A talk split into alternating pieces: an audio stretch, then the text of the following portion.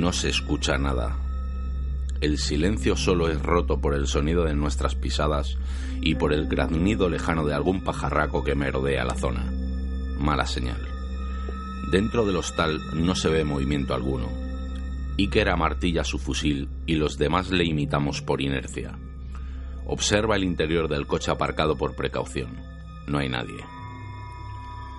La puerta del local está entreabierta y cruje levemente con las ráfagas de viento que la mueven. El sonido es bastante inquietante dadas las circunstancias. Iker se aposta apoyando en el cerco de la puerta y Pedro se sitúa al lado contrario. Yo permanezco agachado apuntando hacia la oscuridad del interior del local. Un ruido inconfundible que procede desde las entrañas del edificio nos pone a todos en alerta. No estamos solos. El sonido característico de unos pies arrastrándose erráticos nos confirma que dentro nos espera fiesta. Por lo que Iker, sin pensárselo dos veces, irrumpe decidido en el interior y con una linterna enfoca varios puntos hasta que da con la cara descompuesta de un resucitado al fondo de la sala. El muerto medirá un metro ochenta, es de complexión fuerte y viste un delantal blanco manchado por una sustancia negruzca con tonos rojizos. No lleva zapatos y un enorme orificio de bala le adorna lo que queda de su cuello. Por lo que se deduce, el tirador no acertó en el blanco y lo pagó muy caro. El pobre diablo debía ser uno de los empleados del hostal y por las pintas seguramente trabajaba en la cocina. Aún mantiene la chapa con su nombre en su chaquetilla. De punto expósito.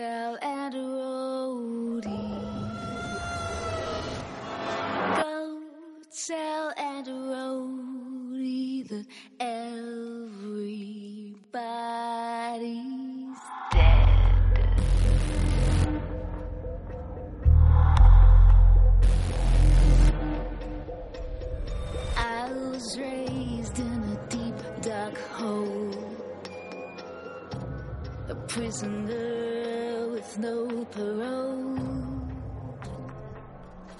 They locked me up and took my soul.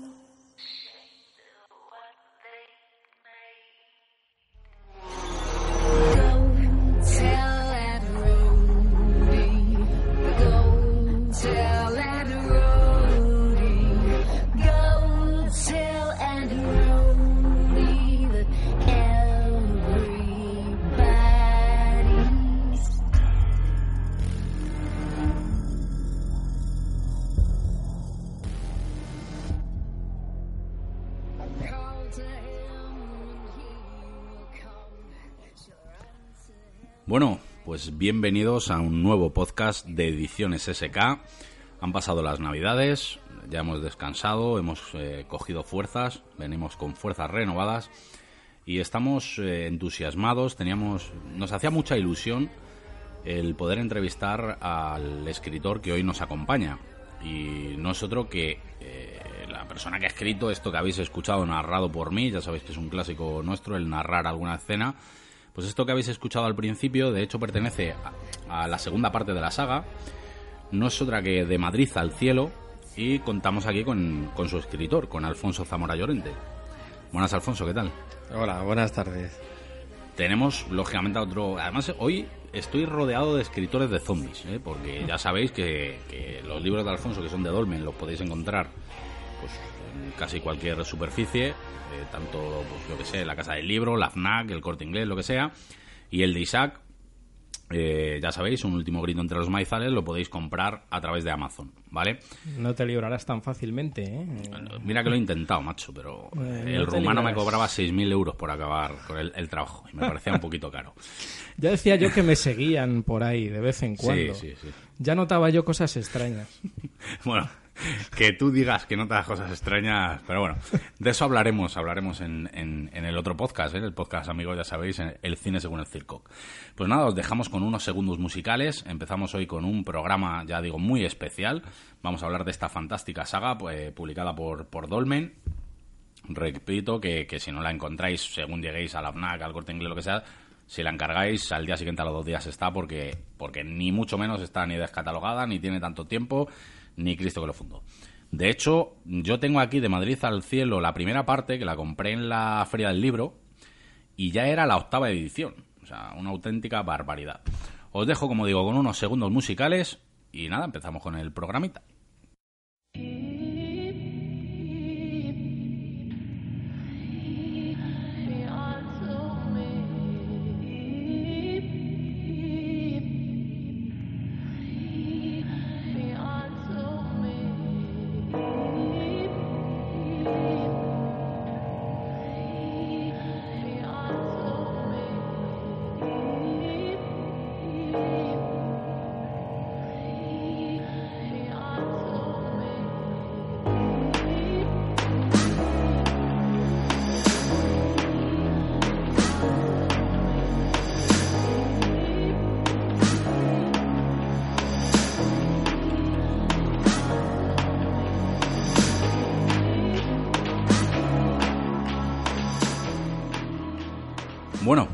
Vamos a empezar con, con un programa además que, que va a ser más que interesante y aparte cañero. ¿eh? Ya, veréis por qué. Bueno, yo creo que la pregunta típica, aunque hay que hacerla, es pues cómo surge la idea de, de- Madrid al cielo. Bueno, la, la idea eh, surgió, bueno, cuando yo estaba escribiéndola en, mi blog personal, eh, tenía la idea de, hacer una historia apocalíptica ambientada en, mi ciudad y, y en mi barrio y en los sitios que, por los que yo me suelo mover mucho. Y, bueno, la verdad que en un primer momento los zombies no, los tenía en mente. Eh, yo conocía la temática Z por el cine y en literatura había leído muchísimo terror, pero no había leído Z.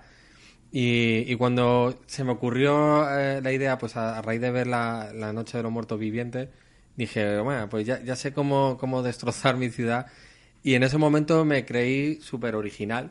Dije, aquí en España no, le- no- nadie escribe sobre zombies y, y voy a triunfar con esto, ya verás. Me voy a una FNAC para eh, documentarme y tal, y me encuentro a Manel, Lorelo, a Carlos sí, y digo, cojones. Suele pasar. Digo, pues nada, pues no, no- original, original no soy. Digo, pero bueno, eh, yo voy a hacer mi historia y si gusta bien y, si no gusta, pues nada, hay otras opciones y para eso están las librerías y, un montón de escritores.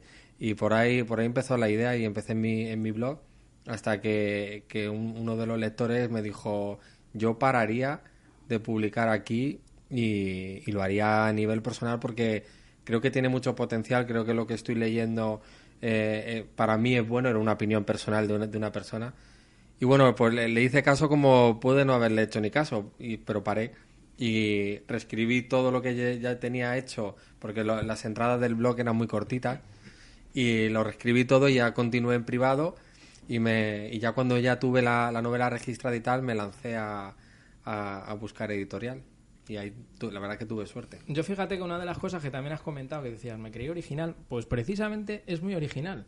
Porque yo cuando empecé a leer la novela me pareció muy original que lo llevaras a una zona concreta de un barrio, ¿sabes? Porque sí que es verdad que hay otras novelas de, de temática Z y demás que son como más con una ciudad o algo más global o, se engloba más se ven otras zonas no pero el, el focalizarlo en un barrio a mí desde luego me enganchó desde el principio. A mí la verdad que me atrapó totalmente.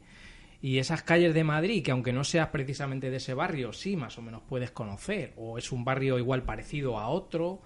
Y a mí me pareció muy interesante el, el- eso que lo llevaras a esas calles de- del barrio no Pues fíjate, con respecto a eso, eh, vamos a empezar a dar hostias, ¿no? Es que es que estoy con- eh, hoy venía con la sudadera que me trajeron los Reyes con el bate de Nigan y yo creo que es que hay algo que hay- hay- me contagio.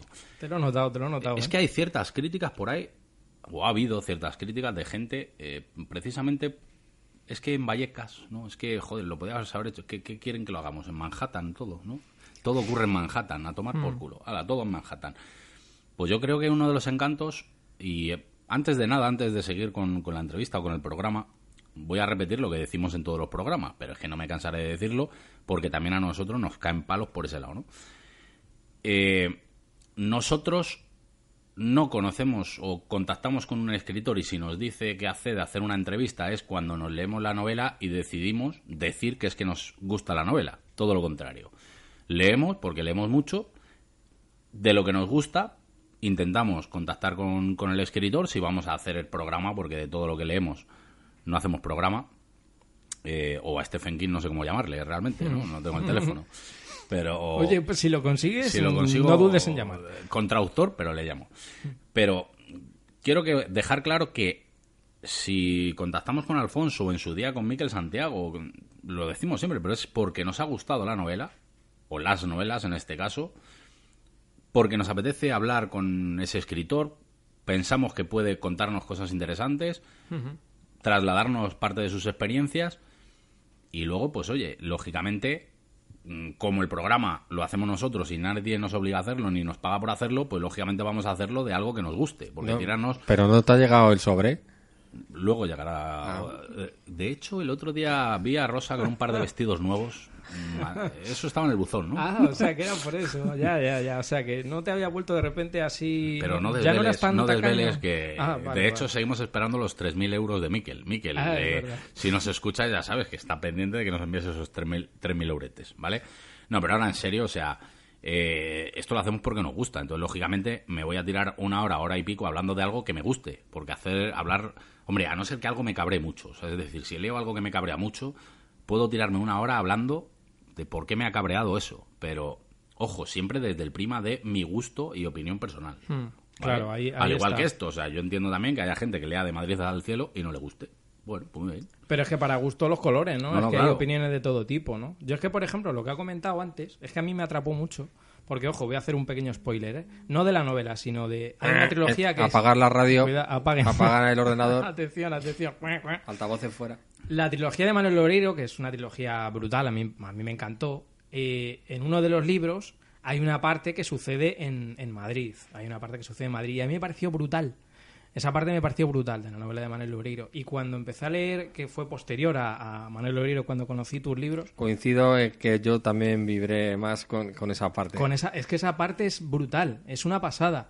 Y cuando vi que tú eh, concretabas la historia, el primer libro, en esas calles, en calles de barrio, me pareció, me pareció fantástico. Me pareció fantástico porque es, es algo con lo que conectas directamente. Es muy piel con piel, ¿no? Yo creo que el lector y el escritor están muy unidos porque eh, tú lo llevas un poco a tu propia experiencia de, que todos más o menos hemos vivido en un barrio y encima luego le das el punto Z que eso, como a todos los que nos gusta el género Z, pues entonces yo creo que es muy, muy positivo. A mí, a mí me gustó mucho, la verdad. Hombre, y el, el momento Castillo, Refugio, Santiago Bernabéu, pues Mm. hombre, eh, yo entiendo que a los del Barça hubieran preferido que fuera el No Camp, ¿no? Pero- claro. Pues me consta, me consta que gracias a mi pesadez llegó al vestuario de- del Real Madrid, la novela, eh, por medio de Morata, que sale en la, en la primera parte. No sale él directamente, pero está dentro.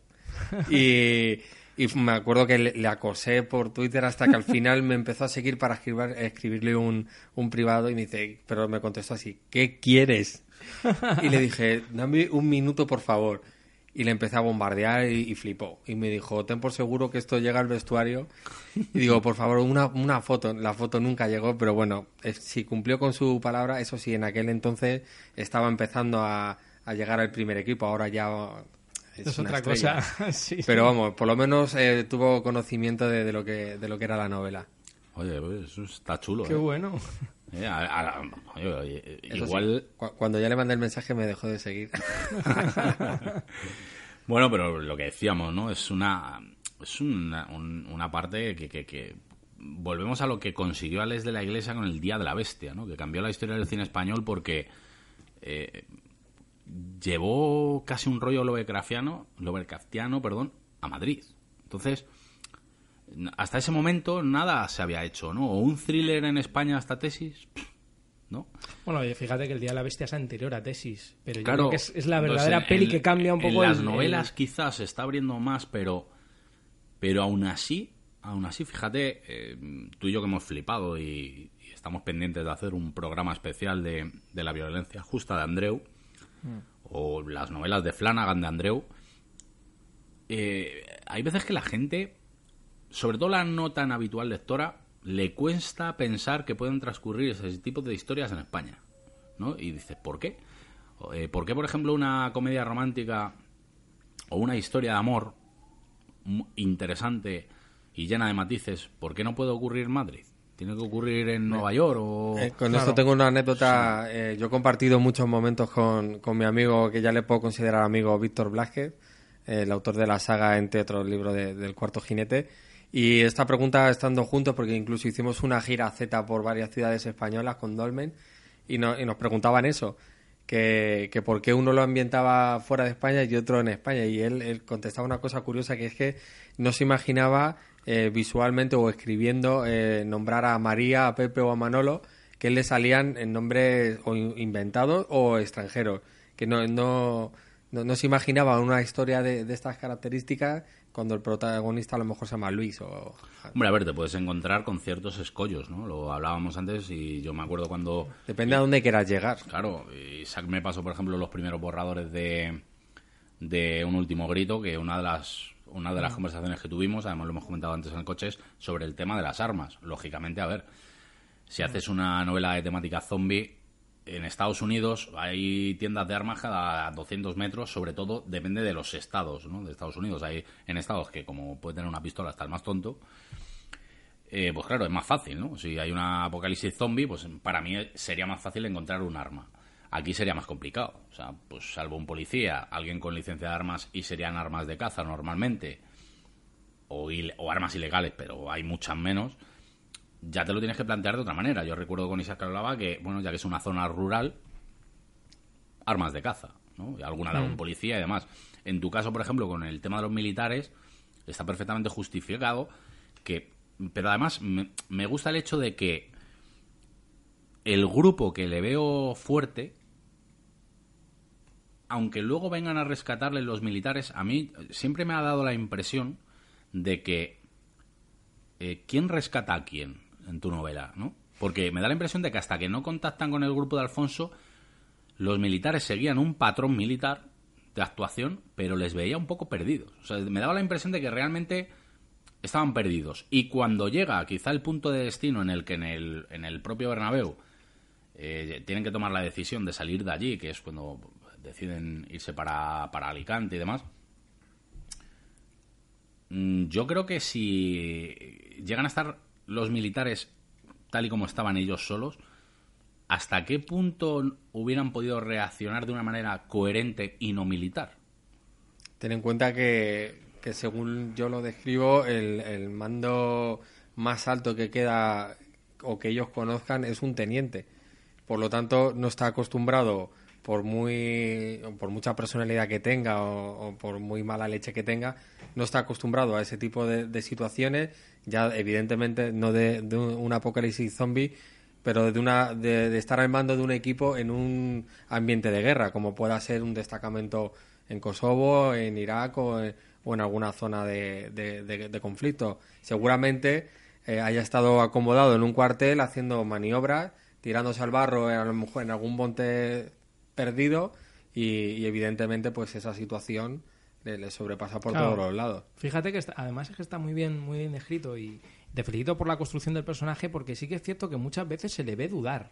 Hay momentos en los que, en los que él, por, por un lado parece que tiene claro las cosas, luego se le ve dudar y tal, y eso está muy bien, muy bien reflejado en el momento en el que lo que dice, lo que dice, lo que dice Curro en este caso, ¿no? Que, que cuando llega el grupo protagonista es como algo que necesita él Hasta para- el punto para que, ver el camino, que ¿no? las reuniones que toman y las decisiones importantes prácticamente eh, las toma a la par que, que el protagonista de, de la novela, incluso confiando más en él y, y en otra de las protagonistas que en su propio equipo.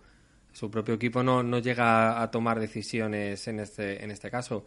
Pero claro, una de las cosas que más le sorprende a Iker, que es el, el teniente, es cómo han podido llegar hasta ahí eh, y sobrevivir tanto tiempo siendo un grupo pues de, de vallecanos. Que a todo esto tu hijo puede decir cuando sea mayor, yo sobreviví a un apocalipsis zombie, ¿no? Exactamente. Me daba, me daba mucha pena ponerle de, de pequeñito y, y por eso no, no aparecen. eh, Aparecen niños, pero más mayores. Pero me daba mucha pena situarle en ese, en ese ambiente. Por eso le, le puse de, de mayor. Hablando de esto, que te iba a hacer otra pregunta, pero fíjate, eh, como has comentado esto, me viene la siguiente pregunta a la cabeza. Eh, toda la escena, mm, a ver, este programa está hecho para los que hayan leído la novela y si no, parar ahora mismo, compraros la novela y os la leéis, ¿vale? Porque hay spoilers. Nuestros programas ya sabéis que son así, ¿eh? Eh, toda la escena de que eh, cuando va Alfonso a rescatar a su madre, que al final pues, pasa lo que pasa. Primero se encuentra al padre, creo recordar, ¿no? Que es que se encuentra en la calle. ¿Antes de subir es o después? Es antes de subir Antes de a, por ella, ¿no? A la hora de tú, cuando te plantaste a escribir eso, no plantearte, plantarte delante del escritorio a escribir eso, eh, te tiene que remover, remover, ¿no? Por dentro ciertos sentimientos, porque claro, hostias, Sí. tienes que tomar una decisión narrativa que es dolorosa, lógicamente. Está claro que cuando escribes tu misión es, aparte de disfrutar y, y- pasarlo bien, tu intención es que los demás que lo estén leyendo pues tengan las mismas sensaciones que tú y vivan lo que tú quieres que, que, que, que experimente. Y en este caso yo sí que quería nombrarle de alguna manera porque no, no, no tenía protagonismo y tampoco sabía cómo, cómo incluir es- ese personaje. Eh, me parecía ya eh, meterle con calzador y, y me pareció una buena idea eh, que, ap- que apareciese de esa manera y, crear impacto en el lector. De decir, ostras, si de. Bueno, lo, decimos, bueno, ya has dicho que va a haber spoiler. ¿Qué harías tú, pues, si de repente va hacia ti tu padre con la única intención de engancharte el cuello y, y dejártelo peladito? Entonces, ¿qué haces? ¿Le, ¿Te frenas? ¿Te puedes los sentimientos? ¿O le vacías el cargador en la cabeza porque es que te va a matar? Entonces, yo creo que esa, esa tesitura, que, que alguna vez la hemos visto en alguna película, eh, en The Walking Dead lo, lo hemos visto. eh, Sí, ¿cómo con se la- llama? Morgan. ¿Es el Con? Morgan, sí, con el personaje de Morgan, sí. Incluso con la, con la pequeña que estuvieron toda la temporada dos o tres, no me acuerdo, buscándola. Eh, con- no me Mm. En la acuerdo. 2, sí, sí, que la estaban buscando La niña, durante un montón no me de acuerdo el nombre de la niña. Pues igual, ¿qué haces? La, la madre en ese momento fue a por ella para abrazarla. Y creo que fue. ja, Mira que soy malo con los nombres. El, el Mm. que era policía. Rick. El Rick. No, el otro, el otro. Ah, Ah, el Shane. ¿no? Shane, Shane, eso. Mm. Hace lo que tiene que eso, hacer. Sí, claro. La deja ahí con la cabeza Ah. abierta de par en par. Pues, pues yo creo que, que tomé esa decisión por, por. Lo primero, quería darle el homenaje también a mi padre de que tuviera su huequito, aunque sea de esa manera. Y encima, donde aparece, que es una zona que él, él frecuenta mucho con sus amigos, pues ya quise dar eh, la guinda al pastel y, y- Pero fíjate, es una secuencia que tiene, que tiene mucho conflicto, tiene mucha, tiene mucha carga dramática. La verdad que me gustó muchísimo la escena cuando, y- cuando tengo una anécdota al respecto. Tengo Ah, ¿sí? una, una reseña, tengo dos reseñas destructivas que van, que van a lo personal, que no van a reseñar la novela, de un tal Chisco, la podéis buscar por ahí porque no tiene desperdicio como, como me pone, y me dice, por esa cena, que se nota que tengo un conflicto con, con mi padre y que, o que tengo una, una carencia afectiva por parte de él y por eso escribo eso. mira, es que hay muchos psicólogos. no La gente está muy mal. No- eh. Te lo digo yo que la gente no me está muy mal. molesté en, en entrar al trapo de esas tonterías, digo, mira, Psicólogos de internet, sí, hay muchos. ¿Sí? A mi padre le Ya. tengo mucho cariño. eh, y ya son mayores mis padres y, y los dos están ahí. Les tengo mucho cariño a los dos. Y lo que pasa es que uno le quise dar ese, ese final, igual que otro tiene otro tipo de final. A ver, Vamos, Ah, tomas una decisión como, como escritor de que la historia esa- esa te pide. ya ¿no? empezaba mal diciendo, ya se reía de mí porque ponía mis dos apellidos en el título. Dice Alfonso Zamora Llorente ahí, y, dice ahí con dos cojones. Digo, ¿qué pasa? O sea, no puedo homenajear a mi madre también como mi segundo apellido. Tiene que ser solo Alfonso Zamora y mi madre que la den por culo. Pues no. Y, y es una condición cada vez que publico, ya sea un relato corto o lo que sea, la condición es Alfonso Zamora Llorente. Me da igual que ocupe media portada, pero eso va a ir por delante. De todas maneras, volvemos a lo mismo. Si es que Internet tiene una ventaja y es que cualquiera puede salir a la palestra y dar una opinión. Pero eh, a mí lo que más me molesta últimamente, y lo voy a decir también en el ampliamente en el del circo, el cine según el circo, es que cuando opines de algo, por lo menos que sea con cierto conocimiento de lo que estás hablando. Y si es posible con respeto, mejor. No, no, con respeto siempre. O sea, vamos a ver, vaya por delante el hecho de que yo opino o yo pienso o... Entre otras cosas porque, con todos mis respetos, si no eres un profesional del marketing de los más reconocidos a nivel mundial, ¿por qué puedes tú opinar o darte el lujo de opinar de que ponerte Alfonso Zamora Llorente es malo? O sea, es que no, como no le encuentro explicación, o sea, es que es que me parece un absurdo. O sea, es decir, eh, Miguel de Cervantes eh, se equivocó al poner Miguel de Cervantes. O sea, es que lo importante será lo que lo que hay dentro, ¿no? O sea, es que es un absurdo. Es como volvemos a lo mismo y luego hablaremos sobre el tema de la prosa, que sé que de eso te apetece además hablar. Pero pero por favor que se hable con conocimiento. O sea, a mí me, me fastidia cuando alguien se pone a hablar tanto constructiva o destructivamente de, por ejemplo, de novelas, le preguntas cuánto lee al año y te dice que dos, tres libros.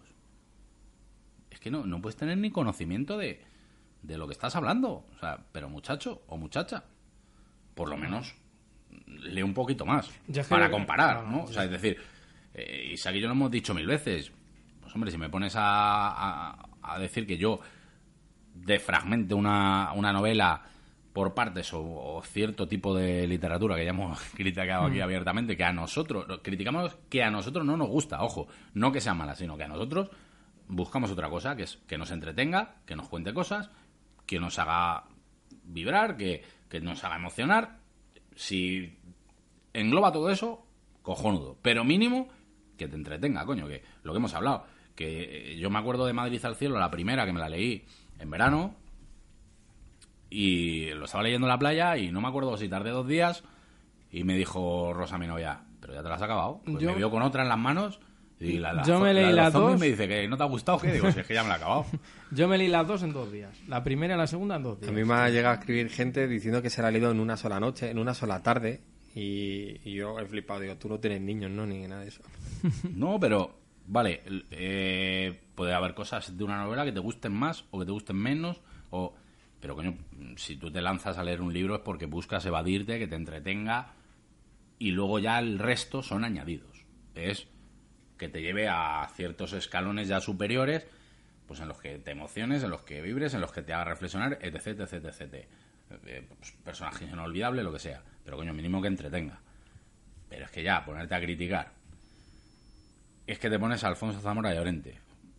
Coño, dime tu apellido y, para la próxima novela me pongo el tuyo. ¿Qué te llamas? Pérez. Venga, pues Alfonso Zamora Pérez. Así estás más contento. O sea, es que, Madre mía, es que hay gente que. es vamos, que no sé, o sea, eh, te lo decía antes por teléfono.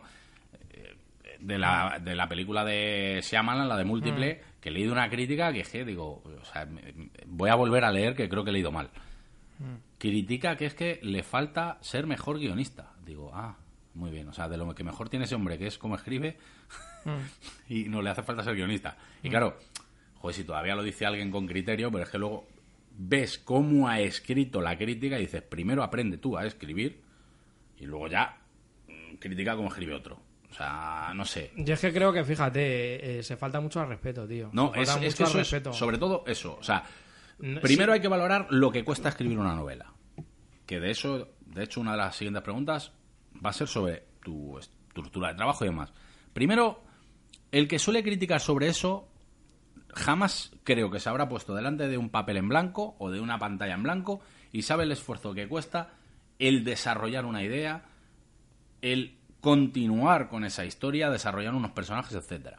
Porque si no, criticar tan a la ligera, Sí, sí, sí. Aparte que- tirar por los suelos con esa falta de respeto lo que hace una persona que, ojo, igual lo que ha escrito no te gusta nada, pero ante todo habrá que respetar que sí que hay gente a la que le puede gustar. No, y que, y que se puede opinar de que algo no te haya gustado con respeto, decir, bueno, pues mira, no me ha gustado por esto y tal, no sé qué, y no pasa nada. Joder, no pasa nada. Si es que, si es que no se va a gustar la a todo el temática, mundo. La temática zombie pero- no me gusta. Ya está. Has dicho algo malo, ¿no? Pues es que a mí la temática zombie no me gusta. No Ya me gusta el está. género policiaco. Pues ya está. Tan fácil como eso. Tan fácil Claro. como eso. Yo, la- las críticas, la- las malas críticas, eh, al principio sí que las llevaba mal. Eh, pagué la novatada.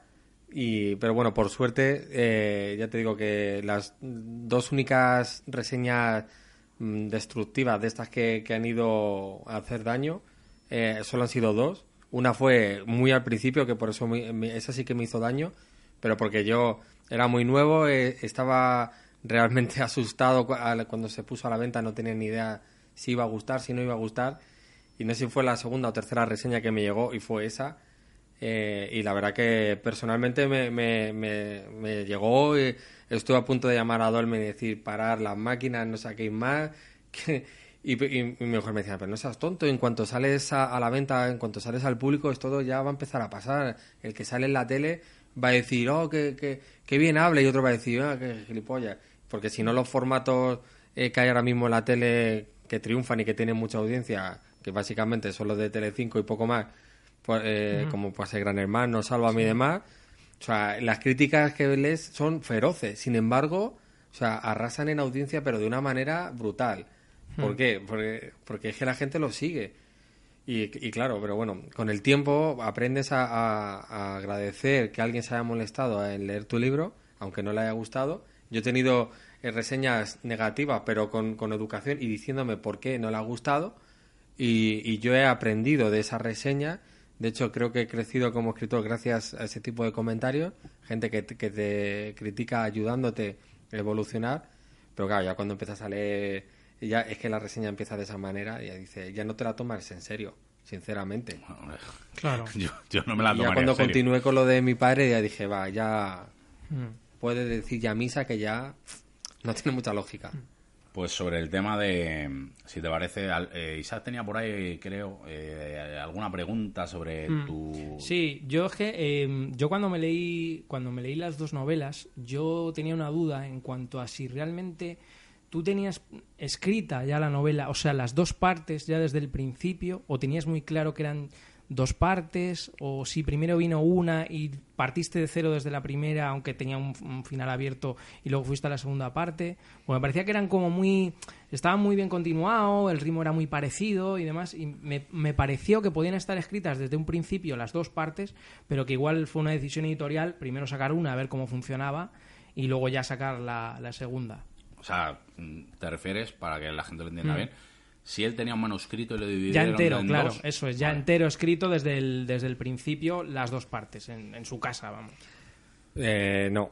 Eh, directamente, bueno, yo cuando empecé eh, no tenía... Pensaba que iba a decir, perdón que te corté, no tengo ocho como el Joseph Martin. Tengo una guillotina en casa y voy cortando y por donde corte ahí hago la segunda, la tercera. Oye, pues te digo que hay libros que parece que hacen eso, ¿eh? Porque- ¿Cómo? ¿Aquí acaba? Al principio no tenía intención de que fuesen dos libros. Cuando, cuando ya estaba muy avanzada la primera parte y ya sabía que quería esto publicarlo, eh, sí que sabía que iba a haber segunda parte, pero no estaba escrita ni siquiera ideada. Eh, según acabé la primera, me puse con la segunda y, la continué tal y donde la, donde la dejé. Probablemente, alguna vez esto lo he hablado con, con mi editorial, a lo mejor en un futuro eh, la primera y la segunda parte a lo mejor salen en una edición más especial unidas, porque eh, acabas una página y engancha la primera del segundo y es la continuidad. Hombre, hay que decir, para el que no conozca las novelas, que ya digo que está tardando en comprárselas. La primera son... Vale, a ver, vamos a buscar. Si alguno se la va a querer comprar ya, que- ya digo yo que vayan apagando en los hay, gente que, altavoces. es- hay gente que es así, es 339 páginas y la segunda es un poquito más fina, a ver, 290, o sea, es decir, en un formato no un poco más más amplio sí que se puede sacar. Lo que pasa que claro, si sale la ansiada tercera parte, pues ya tienes que hacer un tocho ahí. Pasa que la, la tercera parte no, no iría, no encajaría en un en, en esta en estos dos libros. Ah, bien.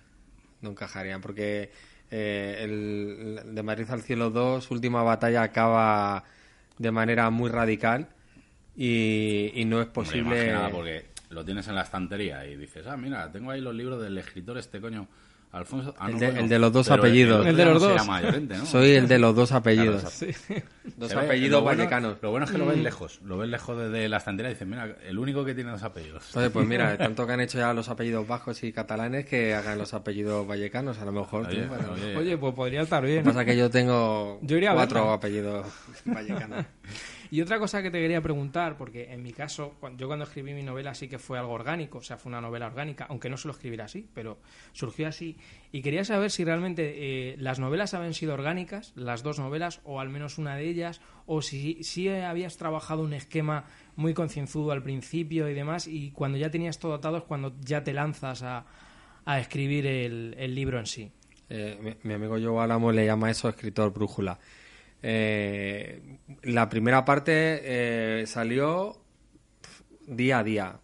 De hecho, los personajes iban cambiando ellos solitos. Que yo solo escuchaba escritores muchas veces y siempre me ha parecido, digo, digo, qué tontería, qué pedantería y qué mal queda eso. Pero luego me está ocurriendo ahora con la tercera, que de repente un personaje dice, lo voy a diseñar así, lo escribes un poco así en un cuaderno cómo va a ser y luego de repente te surge una idea y pasa de bueno a malo en, en dos páginas. Eh, y el primer libro fue saliendo en el día a día. El segundo, sin embargo, sí que tuve que estructurarlo muy, muy a medida. Me metí, como hemos hablado antes, en un jardín importante y, y ya tenía que salir de ahí airoso y la documentación fue más exhaustiva. eh, los personajes también, qué, qué personaje introducir, qué personaje eh, cargarme, que siempre tienes ahí, joder, que este me da pena, pero claro, luego piensas ca- de cara al lector, digo, esto va a impactar. Esas Entonces, decisiones que son muy complicadas sí, también de tomar, pero, sí. pero que llega un punto en el que, que dices, tengo que tomar esa decisión. Y ya Sí. con, la, con la segunda parte ya sí que tuvo un esquema, una escaleta y ya sí que fue muy, de- muy definida.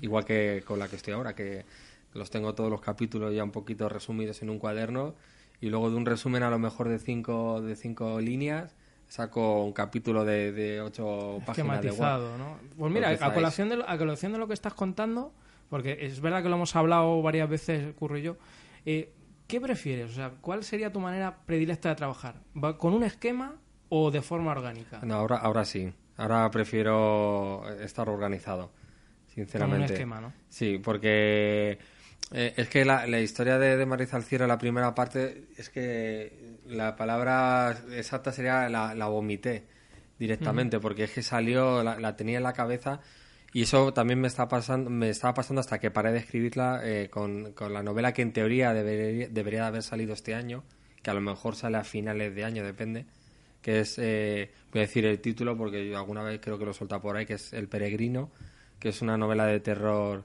que saldrá también con, con la línea Stoker de Dolmen y que va sobre el Camino de Santiago. Esa también estaba saliendo de, esa manera, me estaba saliendo sola. Además es, la adaptación a novela de un guion que, yo escribí cuando tenía 18 años, que fue cuando hice El Camino de Santiago eh, real. Y, ahí sí que estaba saliendo pero de repente surgió la idea de Madrid al Cielo 3 y, no pude parar de, escribirla y al final sobrepasó en palabras a- al peregrino y la primera novela que saldrá este año es la de, de Madrid al Cielo 3. Y aparte de esquema, porque, joder, con, con hijos, con trabajo y demás, eh, lógicamente... Y gatos. Hay que, y gatos, cada cuatro. yo, eh, sé de lo que hablas, sé de lo que hablas. Eh, ¿cómo- no, o sea, me gustaría, para que la gente, porque uno de los males del que quiere empezar en, pues, en esto, en la música, o en la pintura, o en lo que te dé la gana, es la falta de tiempo, ¿no? El mal de nuestro tiempo yo creo que es la falta de tiempo. ¿Cómo lo haces? ¿Vale? Porque hay gente que muchas veces le dan ganas de abandonar, piensa que, que le falta tiempo y que no va a poder llegar a nada. O sea, yo, por ejemplo, ahora que he vuelto a hacer magia, pues me, me está costando horas de sueño, ¿no? pues es lo que hay. Pues, y el otro día además se lo contaba a Isaac, estuve en una charla muy interesante con el trabajo y, y nos trasladó, eh, este, este- joder, se me ha olvidado el nombre del psicólogo, lo iba a decir y, y se me tengo la cabeza en mil sitios. El caso es que todos nos hacemos a la idea, por esa famosa frase del que mucho abarca poco aprieta, de que si quieres algo, a por eso y ya está, ¿no? Y sin embargo, estadísticamente, es- eh, porque es una estadística real, el noventa y tanto por ciento de los hombres de éxito, o mujeres, es gente que hace muchas cosas. O sea, mm, le llama la atención el pintar, le llama la atención la música, le llama la atención, hace muchas cosas. Y al final acaba haciendo algo que le gusta. Porque también hay una frase que nos dijo él, eso se me olvidó comentarte, que lleva a muy a, a engaño psicológico, que es dedícate a lo que te gusta. Y él decía que es más importante que a lo que te dediques te guste. ¿Vale? O sea, lógicamente, a lo mejor tu mayor sueño, pues fíjate, eh, hablando ya que hablo de magia, Tamariz empezó estudiando realización cinematográfica y acabó siendo lo que es uno de los mejores magos de la historia, ¿no? Le gusta la magia, la apasiona. Pero a lo mejor su sueño inicial parece ser que era ser realizador. Eh, nos hablaba de Steve Jobs, que parece, que tú lees una biografía de más, que parece que en toda su vida se había querido dedicar a los ordenadores y mucho menos, ni mucho menos, ¿no? Pero bueno, le surgió esa oportunidad, tiró por ella y le gustaba eso que hacía. Entonces, hay muchas veces que, claro, hay gente que dice, eh, Stephen King en- mientras escribo lo dice, ¿no? ¿Quieres escribir? Escribe, ya está. Que escribe cinco minutos al día, pues cinco minutos. Mm, Diez minutos, diez minutos. Lógicamente, cuanto más tiempo, mejor. Pero en tu caso, por ejemplo, para que, yo creo que puede servir de ánimo para mucha gente que esté empezando o que quiera escribir, porque me imagino que tus horarios tienen que ser prácticamente tan cojonudos como los de Isaac y el mío. O sea, de, de ser de esto que dices, eh, pero si acabo de salir del trabajo ya me tengo que ir a- otra vez allí. Me imagino por dónde va, ¿no? Te imaginas bien. Entonces, Eh, ¿cómo, cómo lo haces? Pues siempre contesto esto con mucho cuidado. Y si me escucha mi mujer, se partirá el culo.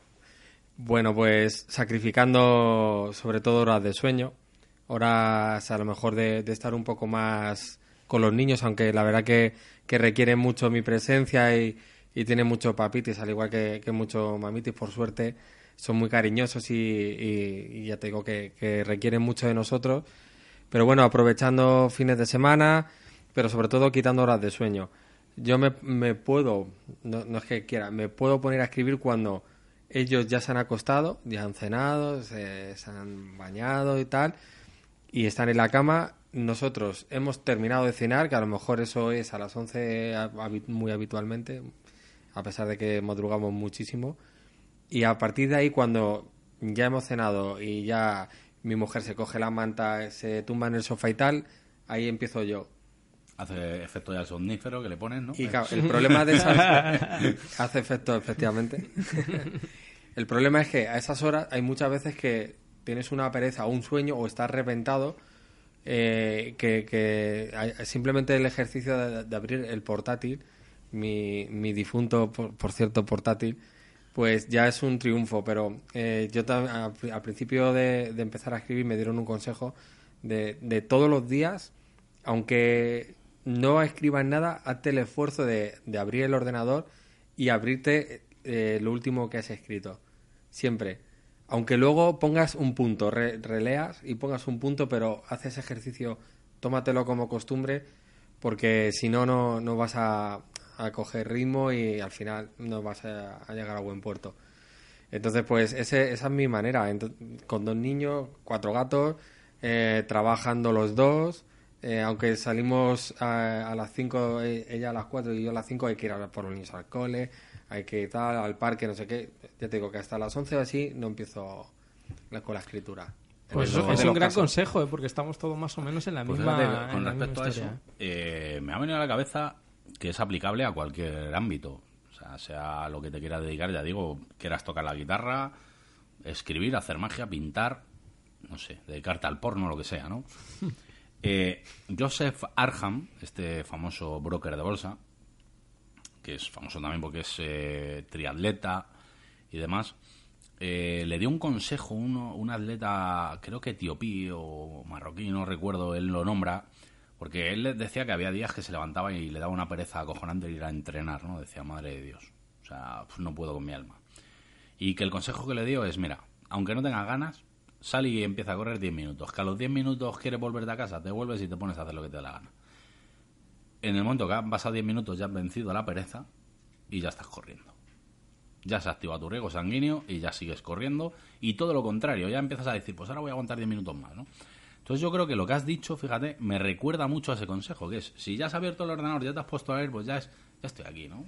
Y ya te empieza a picar también el, hostia, es que el personaje ayer acabó en esta, en esta habitación. Voy a llevarle para allá, ¿no? Además que yo tengo la costumbre siempre de releer lo último que he escrito. Siempre. O sea, no- yo no puedo empezar eh, o continuar la escritura si no he leído por lo menos dos o tres páginas últimas de, de lo que he escrito el día anterior. Sea, A mí es me pasa igual. ¿eh? Sí, a mí me pasa igual. Y retocas. Lo hago ¿no? para engancharme Claro. Sí, sí, sí. A, a la historia y, y luego a- muchas veces veo fallo y digo, hostias, eso lo he puesto yo. Entonces ya reescribe. Hay algunas veces que lo releo y cuando me quiero dar cuenta he añadido una página entera a ese capítulo. O sea, la, la costumbre que, que tengo. Pues, como decía, eh, ya sabéis, grandes consejos, los que en este caso nos lo ha dicho Alfonso, o otros escritores, como en su caso fue Miquel, por ejemplo, que nos quedamos alucinados pensando, porque claro, habías visto bestseller ahí en la casa del libro y tal, y cuando le preguntamos y nos dijo que tenía que trabajar a media jornada, pues también, joder, ya tiene la ventaja, y él nos lo decía, de que se lo ha peleado, pero que tiene la suerte, la fortuna de que, gracias a por lo menos lo que compagina de beneficios con la literatura, puede trabajar solo media jornada. Todos, lógicamente, nos gustaría hacer lo que hace Pérez Reverte, que es que él se levanta, escribe ocho horas y luego por la tarde se dedica solo a corregir lo que ha escrito. Y dices, coño, así, claro, así escribo yo también, ¿eh? Tan pulido ahí. De hecho, eh, con el tema de, lo- de los correctores, antes, eh, luego hablaremos un, un par de detalles, porque, claro, yo en ese caso digo, este tío no tendrá ni corrector, ¿no? Pues siendo Pérez Reverte encima, corrígele algo mal, ¿eh? Que ya sabéis, amigos, ya lo dijimos en un podcast. La mamá de Chuck Norris, cuando no se quería tomar el desayuno, llamaba a Pérez Reverte. O sea, cuidado.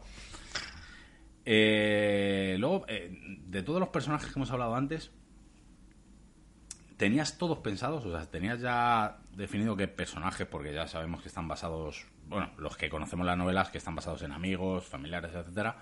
¿O hubo algunos que se fueron añadiendo por el camino de a medida que iba transcurriendo la historia? Eh, sí, algunos sí que sí que, no estaba pensado al principio eh, y sí que eh, sí que se fueron añadiendo poco a poco, pero por el mero hecho de que la primera parte, ya te digo, fue saliendo día a día. Con la segunda eso no ocurrió, porque como estuvo muy estructurado desde el principio, ya sabía de sobra quiénes iban a ser los personajes. Otra cosa ya es muy diferente porque hay algunas veces que, tenía un resumen hecho y luego a lo mejor ese personaje evolucionaba y cambiaba radicalmente y ya me obligaba a cambiarlo en los capítulos siguientes. Pero vamos, en el, primero sí que se añadieron personajes, según incluso según iba conociendo yo a la gente en, en mi vida. Porque todo, todos, incluso algún zombie que tenga alguna plaquita con un nombre, todo es por, por algo relacionado con mi vida. Hubo alguno que te atendió mal en el McDonald's y seguro que le cortaste la cabeza o algo así, seguro. seguro. Eh, tengo por ahí un jefe que sale... Ah, bien. Eso siempre, siempre está bien. Todos tenemos un jefe que... De hecho, siempre te dice el jefe, joder, ver si me pasas tu novela. Sí, sí, te la tengo que pasar. sí, sí. Pero es que la estoy Con un corrigiendo. cúter cortas con cuidadito esas hojas. ¿eh? Y de, hay un salto ahí en la novela que no entiendo. Bueno, eh, no pasa nada. Te va a hacer, creo que tiene por ahí otra pregunta, algo sobre el, el éxito en Sudamérica o algo así, ¿no? Sí, eh, bueno, yo la verdad que quería preguntarte un poco porque sé que los libros han tenido bastante éxito en Sudamérica y demás. Sí. Y, y si es por un tema, por, por la vertiente religiosa, por, por donde va la historia y demás, la vertiente religiosa que luego tú le das sobre todo en la segunda parte y demás, eh, si crees que puede ir un poco por ahí o crees que es, que es un tema que evidentemente en Sudamérica eh, toca mucho y demás. Yo, yo lo pensé por, por la cantidad de, sobre todo de mexicanos que, que me escriben a día de hoy y, y durante estos años ha sido brutal. Aunque me han llegado a escribir me- menos de en Brasil, que eh, por el idioma ahí no, no ha estado distribuido, pero en el resto de Latinoamérica yo creo que en casi todos los países. Y si no, lo han podido pedir a través de, de- de Amazon. Eh, yo, yo creo que de México sí que ha llamado eso mucho la atención, aunque la verdad que no, en un, incluso cuando me editó Dolmen yo no tenía ni idea de que iba a volar a Latinoamérica. Y cuando me lo dijeron yo dije, por favor, repíteme eso otra vez, va a cruzar el charco. Eh, pero sí, puede, puede que sea por eso, la verdad. ¿Tú de, pensabas de que- México sí que lo había pensado, del resto no, pero como en México es- eh, alaban tanto a, a la parca, a la muerte y, y la veneran tanto. Ellos celebran el Día de los Muertos de manera muy diferente. ¿Tuviste claro desde el principio, ya que aquí hay spoiler y tal? Spoiler, apagar Spoiler, altavoces. ¿Tuviste claro desde el principio que querías meter el, el tema de, de Ángeles, el tema de meter ese personaje, que la novela empiece con ese personaje que luego es tan importante en, en la novela? ¿Lo tuviste claro? ¿O fue algo que No. luego fue...? No, no lo tuve claro. In- insisto en que la novela fue saliendo día a día. Eh, fue una, una serie de televisión la que me dio la clave sobre, sobre la, ese giro que iba a dar. La verdad que nu- nunca puedo hablar abiertamente sobre esto en ningún sitio, porque cuando voy a, a presentaciones y demás, te- te- tengo que pasar muy de puntillas sobre este tema, porque claro, eh, puedo jorobar. Claro. Pero bueno, aquí ya hemos avisado desde el principio, así que por una vez me puedo explayar. Sí, porque como hay alguien a- en el minuto 45 sin darse cuenta de que ya ha habido spoilers, no sé, estará fregando la casa o algo. No, pero como siempre paso muy de puntillas sobre este tema, me resulta hasta extraño. Eh, fue un- una serie que, que a mí me gustó mucho, creo que fue en Telecinco, que se llamaba Ángel o Demonio, Ujú. Ahí me suena. Sí, sí, sí. Yo no la vi, ¿eh? Era Pero de la Aura, Aura Rodríguez, Sí. creo que se llama, y a mí me pareció, a mí me gustó, vamos. Y, y, y eso, eso fue, ¿Pero ¿Te dije, gustó, perdón que te corte, Aura o la serie? Porque claro, ahora- Aura le gusta hasta a mi novia. Eh, apaga altavoz de Lorena, las dos cosas, las dos cosas. Sí, sí, sí, eh, y esa fue la clave. Y evidentemente el de Madrid al cielo originalmente no empezaba como empieza. Es que me lo parecía. Me parecía que era una escena... Por eso precisamente te lo preguntaba. Por dos porque Está muy motivos. bien, está muy bien, ¿eh? Uno por ese y otro porque me dieron otro consejo de mm, la persona que me hizo eh, el prólogo y un lector cero me dijo, empieza un poco suave, muy flojo. Yo le metería un primer capítulo dando un par de, hablando así, un par de hostias al lector de que diga, ahí va, aunque luego el segundo capítulo ya es el protagonista ahí en su día a día, de su trabajo y tal. Y, y me vino al pelo porque ya, ya había decidido por dónde iban a ir los tiros. Digo, pues te meto al personaje de, de Carolina ahí en el primer capítulo y te voy a dejar con la intriga a ver qué pasa a eso de mitad Sí, es, que, novela. es que esa escena me, me- me gustó mucho y sí que me... Precisamente lo quería preguntar por eso, porque me parecía que era una escena como con mucha fuerza y claro, eh, digo, si también fue un algo orgánico, si lo tenías tan claro desde el principio o fue algo que surgió a, a posteriori. Pues surgió, surgió. Luego tuve que ir eh, introduciendo al principio de, de los capítulos sensaciones que iba teniendo el protagonista que no entendía. Eso fue, eso lo tuve que ir luego añadiendo. Puliéndolo, ¿no? Sí, Sobre la marcha. Es que claro, sí que es sí, cierto porque yo que- solo me iba metiendo en el jardín y no y era como un laberinto. Digo, ya no tiene salida esto. Es que claro, es que a, a mí me ha pasado, es decir, o sea, es que eh, eh, yo nunca, casi nunca, casi nunca he escrito de forma orgánica, excepto con un último grito. Y sí que es cierto que te vas metiendo con un charco, eh, momentos que, que- que sales, no sabes ni cómo sales del fango, ¿no? Entonces, yo sí que creo que aunque he escrito esa novela de forma orgánica, sí que creo que la mejor manera de, de de afrontar una novela es con un esquema y luego ya ir variando. Pero claro... eh, Sobre eso ya sabes que hay un gran debate. Sí que hay mucho debate, yo, yo me mojo, pero sí que es cierto que hay momentos que tienes la sensación de que no vas a poder salir, porque realmente es... Llega un momento en el que orgánicamente es, es- es Ya sabes que complicado. el ser humano trabaja mejor bajo presión. Sí, sí, Entonces, quizá, quizá, eh, no es una tontería, el, el sistema creativo se active mucho más cuando llega esa presión. Porque mismamente cuando hacíamos temas de, de cortometrajes y demás, Mm. acuérdate cuando teníamos algún problemón de estos con edición y demás, Mm. que se te ocurría alguna idea que decías, joder, pues ha quedado chulísimo esto. Mm. Y realmente era una solución al problema que se había generado. O sea, y yo creo que con eso, al escribir de forma orgánica, tu, tu maquinaria creativa se activa mucho más bajo se esa pone en presión. alerta, sí, sí. sí. Yo creo, ¿eh? al igual que eh, hay editores que defienden que le ponen plazo a los escritores para que tengan esa presión, porque ellos consideran que si no ponen una presión de una fecha, no es de tan alta calidad lo que escribe ese escritor. Tiene que tener una fecha para decir, para tener esa autopresión y que su maquinaria funcione. Pues vamos a dejar unos, eh, igual que tú dejas ahí con el suspense, yo voy a dejar con segundos musicales. ¿eh? Y ahora, en nada, en, en nada volvemos. ¿Vale, amigos? A ver si conocéis esta cancioncita.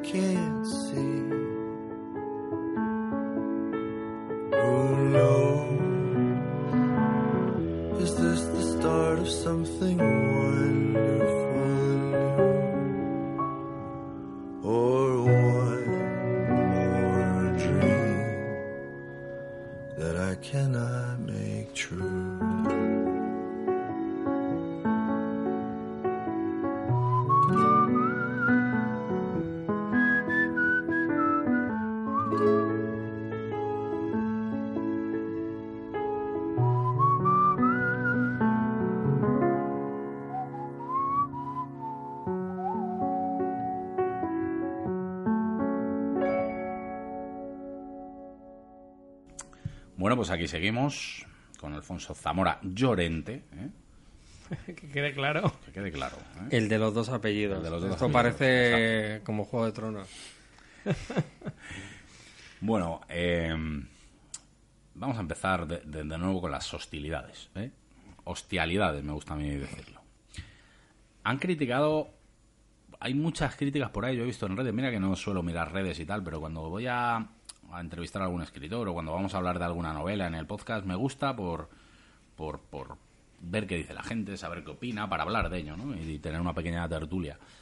Te han criticado mucho por ahí, el, o he bueno, mucho, he visto varias críticas al tema de la prosa, ¿no? De que la prosa en cierta medida es deficiente, que si la puntuación, que si no sé qué. Mm, volvemos al tema de que si es una crítica constructiva, tú mismo me decías, bueno, pues eh, tú tenías serios problemas para puntuar, Sí. ¿no? Me parece cojonudo, sí, oye, pero... eh, Es que esa es muy gente, chungo, eh, tío. Ahora que lo dices, es que es muy chungo Claro, pero refiero, Es esa que la gente se critica piensa que es fácil. eh, la cuestión es, yo leo mucho. Si yo el libro me lo bebo y me lo leo en dos, en dos días, digamos, de, de playa, ¿vale? Mm, tan mal escrito no estará, ¿no? Porque cuando una novela está mal escrita, yo interpreto que es cuando te cuesta leerla. O sea, cuando es farragosa. eh, tienes que volver a leer una línea porque uf, me he perdido aquí o no entiendo a qué se refiere o volvemos a lo que hemos hablado mil veces cuando tanto debatíamos con David temas de vocabulario. O sea, a mí me parece que tener un, un vocabulario rico es cojonudo, ¿no? Cuantas, como decía el maestro King, cuantas más herramientas tengas en la caja de herramientas, mejor. Pero, amigo, que no sea un lastre para lo que estás contando. Porque si yo estoy leyendo tu novela, están en una situación en la que parece que va a morir un personaje y de repente me pones una frase que no entiendo qué coño quieres decir, pues estoy ya más pendiente de lo que me estás queriendo decir en esa frase que en la emoción que me transmite que ese personaje pueda morir. ¿La puntuación puede tener fallos? Pues puede tener fallos. Yo no soy un profesional de la puntuación, ni mucho menos, ni Isaac, ¿no? Pero eh, volvemos al tema destructivo de ciertas críticas. Dentro de. Me gustaría que me dijeras, dentro de estas críticas que ha habido hacia la prosa, ¿cuántas constructivas te has encontrado? Muy pocas. Ni siquiera han llegado a reproducir exactamente eh, qué frases o, qué fragmento o, qué página está, está ese fallo o esa frase mal estructurada o ese tipo de comentarios. Pero a mí me sigue sorprendiendo a día de hoy que alguien se coja un libro, se lo lea y en vez de fijarse en si le emociona o no le emociona, se fije si hay un punto y coma mal puesto o si debería haber dos puntos o si la frase debería de haber eh, sido al revés. Eh, no lo termino de entender, a menos que te dediques profesionalmente a ello y tu trabajo sea eh, reseñar a nivel profesional. Bueno, esto probablemente los que se dedican a reseñar, que para mí toda mi admiración, yo, no sería capaz de... Lo intenté en su día y lo dejé en mi blog, porque no, no se me daba bien. Todo mi respeto, me parece súper difícil, pero ya que lo haces, lo tienes que hacer con, con conocimiento de causa, en este caso. Y, y bueno, yo cuando leo un libro, que afortunadamente también me gusta mucho leer, aunque cuando tengo épocas de novela, como estoy ahora, la, la lectura, entre el tiempo que tengo, tengo que elegir entre una y otra, escribir o leer. Eh, pero el año pasado, por ejemplo, que escribí muy poco, me, hinché de todo lo que tenía pendiente, pues tiene que ser de, esa manera, de, explicar por qué Y, bueno, si la historia te gusta o no, yo tengo un estilo muy definido que, es sencillo. O sea, yo a mí no, a mí no me, me leerás eh, eh, frases rimbombantes o describir una habitación como o un, o un bosque como lo hace Tolkien, que es impresión que ah, yo es uno de mis escri- escritores preferidos.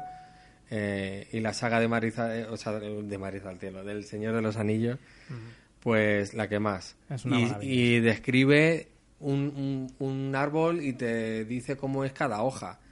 Pues eso probablemente no lo encuentres en mis novelas. Y a mí me gusta eh, describir lo sencillo, lenguaje sencillo, incluso coloquial y real.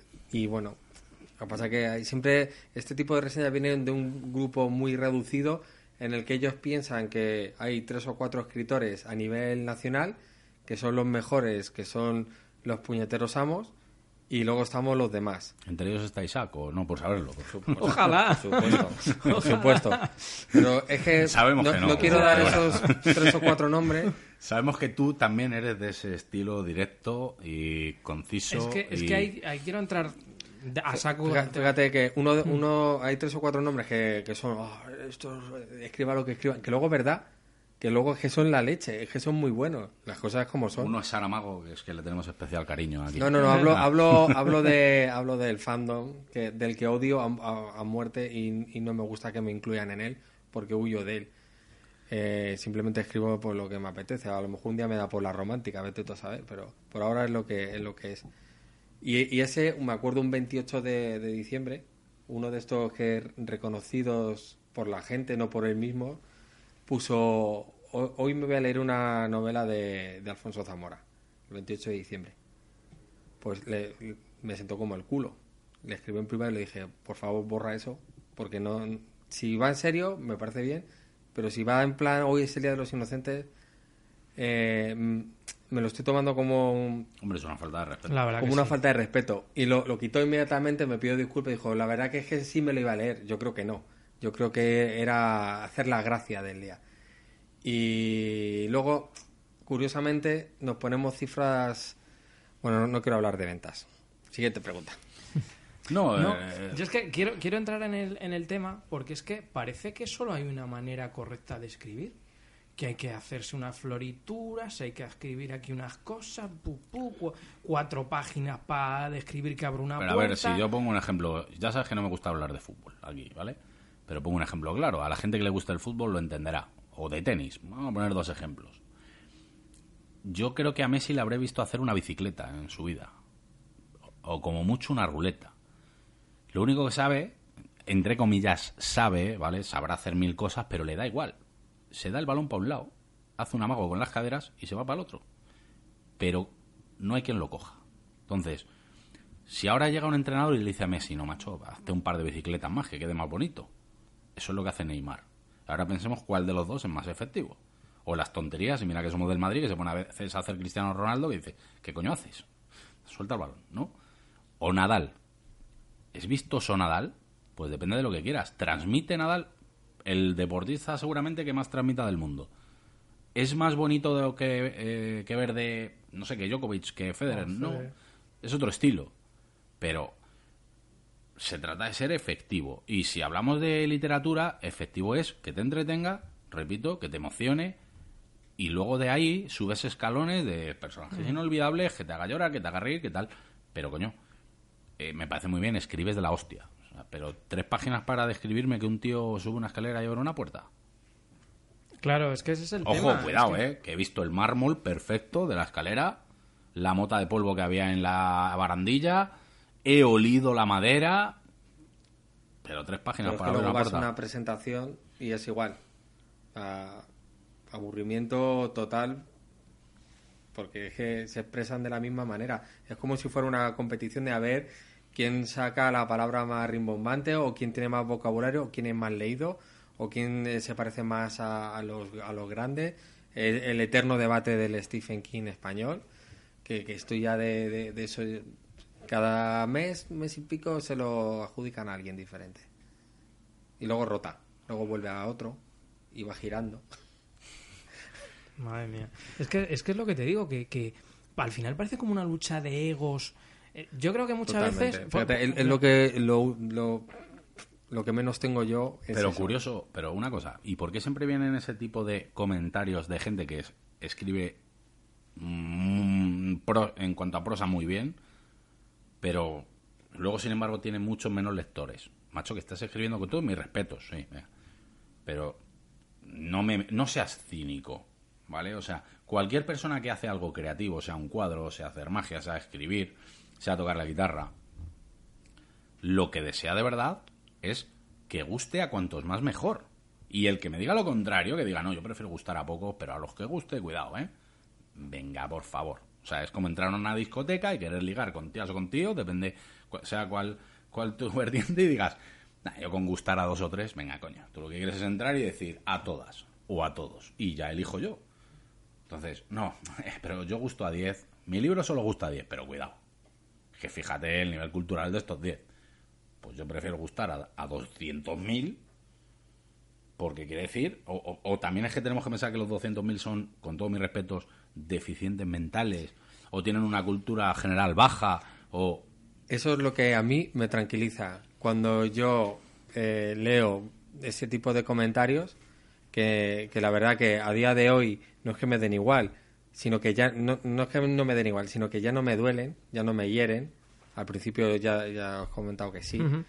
Ya me da absolutamente igual. Pero luego está la otra parte, porque si ahora mismo eh, eh, eh, transformamos las opiniones en, no sé, en, en bolitas de metal, te digo yo que hay un 10% que son este tipo de comentarios y un 90% de gente que o bien me hace la pelota de manera exagerada, no sé para qué, porque, porque yo soy un mindundi de, mi millones barrio. en el banco, con millones en el banco. Con millones en el pero en la balanza, vamos, es que, y, por eso, y eso es la, la parte que me tranquiliza, eh, joder, evidentemente yo siempre eh, me quedaba con lo malo, tenía 10 reseñas buenas o y 10 comentarios de gente, pantallazos que cogía de, de Twitter y de todas las redes, poniéndome eh, maestro, crack, no sé qué, y luego llegaba una mala y, a, y a hundido, y tenía 20 buenas, y me decía mi mujer, pero, pero ¿no ves que tienes 20 buenas? Te hundes con la mala. Pero, y tuve que cambiar el chip. Y, y gracias a eso ahora mismo, no es que me la resbale, porque no me resbala, todas las opiniones son súper válidas, pero ya no, ya no me hacen daño. Sí, pero por lo menos lo que dices tú, que sean constructivos. O sea, es Y- decir, oye, y- yo te lo digo abiertamente. y es más, cuando Es salga- cierto- es cierto que tiene problemas de puntuación. Sí, y yo no soy un profesional de la puntuación, pero se ve. ¿Pero por qué? Porque para mí la gran puntuación, y es una opinión personal, es cuando yo leo un libro y no veo las comas, no veo los puntos porque son invisibles. Pero los tiene O sea, porque yo tenía problemas Sí, con- sí. y he tenido que evolucionar y he tenido que, que volver a estudiar y he tenido que volver a preguntar y, y decir... Pero ya tienes una mente abierta. Es decir, Pues ¿vale? claro, y, y- y- voy a ver a corregirme. Esa gente vive con su verdad y su verdad es única. Es decir, la única verdadera manera real, profunda y, y- y- y- y cierta de escribir es la que yo digo, que es esta. Y con cuatro novelas en, eh, en varias en camino y, no sé cuántos relatos y publicaciones y a día de hoy con, con la novela que estoy ahora mismo he tenido que y sigo eh, preguntando y, y documentándome y, y, eh, viendo por, por Google etcétera libros de, gramática de ortografía porque hay algunas cosas que todavía no, no termino de dominar. Pero por el mero hecho de que eso lo, lo dejé de estudiar hace siglos y, y yo pues, siempre he escrito toda mi vida, pero luego te das cuenta de que tienes muchísimos fallos que, claro, a la hora de exponerte al gran público, pues tienes que, que pulir y, y dominar. Y va poquito a poquito. Eh, y yo sé que con la publicación de la tercera parte de, de al Cielo, eh, una de las primeras cosas que tengo que hacer es ponerme el chubajero. Eso ya lo tengo más que asumido, aunque esté perfecta pero el chubajero me lo voy a tener que calzar. De estás estirando el chicle, te aprovechas de no sé qué, buah, están en un centro comercial, eso está más visto que el TVO. Buah, me llegaron a decir eh, desde de, de una reseña que me hicieron en la web del terror que porque me metiera en el, en el Bernabéu, eh, los supervivientes estaban plagiando a los caminantes porque se metían en un polideportivo de los Carranque. Digo, pero qué, y, y- y los caminantes eh, los descubrí le- eh, ya, vi- eh, ya estando la novela prácticamente terminada. Digo, pero No, o sea, ¿qué pasa? ¿Que un que- superviviente que se queda a, a la intemperie o se mete en un sitio a, a resguardarse. Es que- Pero Hab- es que me- hablar es gratis, Claro. de todas maneras. Es que me, entonces- me parece súper interesante lo que está diciendo Alfonso, porque con su testimonio está mostrándonos un poco, eh, también un poco, realmente a ciencia cierta, lo que es eh, salir afuera con una obra, ver a lo que te expones, lo que es la opinión pública, y, y lo estamos tocando mucho ahora con, con las redes sociales que cada vez arden más, ¿no? O sea, es como Mira, tú haz la prueba, tú más- Pero ojo, ponte en un escaparate ahora eh, vestido normal y, y exponte al público. Y dirá, mira, qué feo, está gordo o está delgado, mira qué orejas, qué dientes, que no sé qué, que... O sea. Y, y habrá gente que diga, oh, qué, qué bien, qué, qué guapo, qué chico, que no sé qué. Pues esto es lo y, mismo. eso- ¿no? y claro, y a eso tiene uno que aprender, digamos, tiene que aprender a... A, A mí lo que me preocupa es que hay un fenómeno, y lo decía, creo que fue Risto Mejide en el programa este que hace con el sillón, pero el, el que hacía antes. Y yo venía observando, pues bueno, los que nos seguís desde hace tiempo a los del circo, ediciones, sabéis que tenemos un canal también en YouTube y tal. Eh, lo que se ha puesto de moda desde hace mucho tiempo y es la gente que más seguidores gana, pero hablamos de, bueno, cuando estuve en la última feria del libro, estaba la verdad que me sorprendió negativamente que no vi grandes colas salvo en dos tres escritores y me dio un poco de pena porque dije joder eh, la literatura está de capa caída y Yo demás. llegué a tener cuatro seguidos, uno detrás pues, de ojo, otro. pues es un exitazo para ¿Eh? lo que ha habido este año Bueno, fueron 10 minutos. yo el año pasado Le hice fotos y todo. el año pasado aluciné porque se lo dije a Isaac. Eh, yo ya había comprado, había comprado tu libro y no me acuerdo cuál es más cogí el año pasado. El caso es que ya me había gastado el presupuesto que llevaba y, y de repente estaba Dolores Redondo, la escritora del Guardián Invisible, sola. Y digo, la madre que me parió. Digo, si es que si llego a tener más presupuesto, era un libro que tenía ganas de leer. Digo, coño, es que me lo compré y que me lo firme. No había nadie. Estuvimos con Andreu Martín este año, que es el escritor de novela negra más reconocido del país. Estaba solo y tenía pinta de llevar solo ahí, ni se sabe. Sí, sí, sí. Y de, y de hecho nosotros máquina, estuvimos... tío. A ver, nosotros ya le una conocíamos, máquina. pero bueno, que estuvimos hablando con él 10, 15 minutos. Y no luego, vino nadie. Y luego ves eh, a los de Masterchef firmando Claro. libros de recetas que no han hecho ellos con colas que se salían Pues del es a lo que voy ahora. Y Mm. de repente veo una cola, como la de Pérez Reverte del año pasado. Una cola. Aquello era bestial. Y le digo a Rosita, digo, "Uy, ¿quién coño está firmando ahí? Digo, y tiene que ser sorpresa, porque no estaba anunciado. Y veo un cartel y Quizmicho. Digo, ¿y este quién coño es? Lo buscamos en Google y resulta que es un youtuber, que el libro no lo habrá escrito ni él. Y cuando me pongo a ver un par de vídeos del tipo, digo, ¿en serio? O sea, ¿en serio este tipo tiene tantos seguidores? Pero claro, luego ya me empiezo a interesar un poco por el fenómeno. Y veo que es que, como digo, como he empezado diciendo, se está poniendo demasiado y peligrosamente demasiado de moda el hecho de que los que ganan fama y re- ya no reconocimiento, es que no lo llamaría repercusión, es gente que solo sabe criticar, pero además criticar sin conocimiento y lo más negativo posible. Es decir, hay uno que no recuerdo el nombre, que se ha hecho famoso, ole tus narices, por criticar sobre todo eh, vídeos de mm, del Rubius. El Rubius a mí no me hace gracia, pero bueno, por lo menos es un tío que hace tonterías para que la gente se ría, los chavales y demás, pero es positivo lo que transmite. Pero es que el otro se ha hecho famoso en YouTube a consta de criticar al Rubius. Dices, o sea, ¿cómo te puedes hacer famoso por criticar a otro? Con ojo, ojo, no sé cuántos mil seguidores en, en el canal. O sea, un tío que se está llevando, que lo dijeron, más de tres mil y pico euros de media al mes. Solo por criticar, que encima ven los vídeos y con todos mis respetos, tienes que tener muy, poco, muy poca cultura, conocimiento, opinión personal y personalidad para no darte cuenta que lo que está diciendo esa, esa persona es son mamarrachadas que no tienen ni pie ni cabeza. Porque puedes estar de acuerdo o no, pero es que ni siquiera él está de acuerdo consigo mismo, porque lo que empieza diciendo luego se contradice. Y dices, coño, Claro, si son 10 minutos de vídeo y has dicho dos cosas distintas. Claro, entonces es, yo creo que vas, hay como una vertiente cultural y claro, lo, lo puedes extrapolar a cualquier ámbito. No, no, a cualquier Es decir, ámbito. entonces, literatura, te, te van a machacar. Pero volvemos a lo Eh, mismo. cine, y ese que critica, que critica tanto la puntuación o tanto la novela y tal, es que me gustaría saber de verdad cuántos libros lee al año. Mm, sí, la verdad que era para verlo. ¿eh? Porque volvemos a lo mismo. Eh, ¿Hay novelas mejor escritas que del Madrid al cielo? Claro, muchas.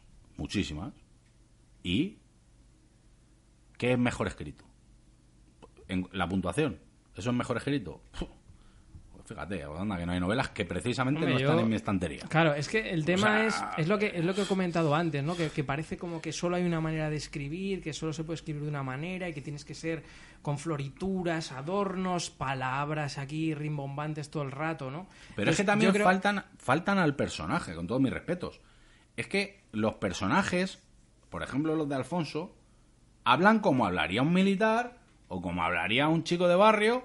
Coño, es que si de repente el militar, que es teniente, que tiene que tener, hombre, cierta cultura, porque si no, no es teniente en el ejército, pero coño, que tampoco tiene que tener una carrera de, de ingeniería, ¿vale? Si de repente empieza a hablar con unas frases, mm, mm, metiendo palabras ahí en el cajón, que digas, ¿pero en serio dices un teniente? Yo es que, el- entonces, un poco lo, lo que yo te quería comentar es que es muy difícil y no es nada fácil conseguir que un lector se lea un libro en dos días. Ese es el tema. O como tú mismo has comentado, en una sola tarde. O sea, es que es muy complicado. Es que es buena literatura. Es buena literatura. El estilo puede ser de una manera o de otra. Evidentemente es que parece que solo vale el, un estilo, el, luego también como un tipo de historia, también como parece que solo está aceptado un tipo de historia como social también, ¿no? Que, que, que, que- parece como que eres un escritor de segunda porque escribes terror o algo así, que también está muy mal visto. Mira, Yo es, que, no lo entiendo. Mira, sí, eh, en el terror en España, si no te pones a homenajear a, a los clásicos de siempre, ahí darles unos giros y tal, parece que no, que no, que no eres un buen escritor de terror. Y luego el tema de los zombies, otra cosa. Yo he llegado a leer que es fácil escribir una novela de zombies. Toma ya. Que es fácil, que, que es, eh, es el recurso fácil que, que se tiene cuando no, no se sabe Y escribir. yo me pregunto, ¿y, y por Eso qué yo lo he leído. Y ¿eh? esa persona y no, que y lo no hace- refiriéndose a mí exactamente, sino lo he visto en general. eh, A otros he autores, estado en, en no sé cuántas charlas sobre la temática. Es fácil, o sea, escribir una novela de casi 400 páginas es fácil, aunque sea de zombies. Perdona, ha sido un año y medio de mi vida y la otra dos. Claro, y no aparte, vamos a ver una cosa. Para ¿no? nada. Tú no quieres hablar de cifras de ventas, pero te pregunto, ¿estás contento con tus ventas? Podrías estar más, sí, vendiendo millones. Pero ¿estás contento? Imagino que sí, ¿no? Eh, estoy a día de hoy sorprendido todavía. Bien, me imagino, es que además me huele, tengo la intuición de que precisamente la gente que, con- que tiene ese tipo de críticas es gente que no está tan contenta con que tú tengas esas ventas. Es decir, Es la envidia no es yo quiero lo que tú tienes, es que no quiero que tú tengas lo que tienes.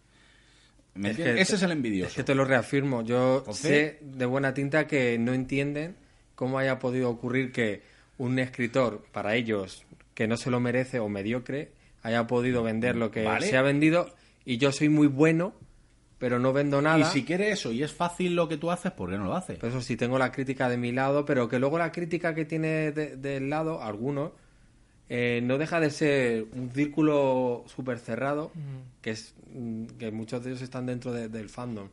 Creo- Entonces, creo, creo que puedo decir la palabra, voy a decirlo ya que estamos aquí No, entre amigos. gilipollas. No, no, no.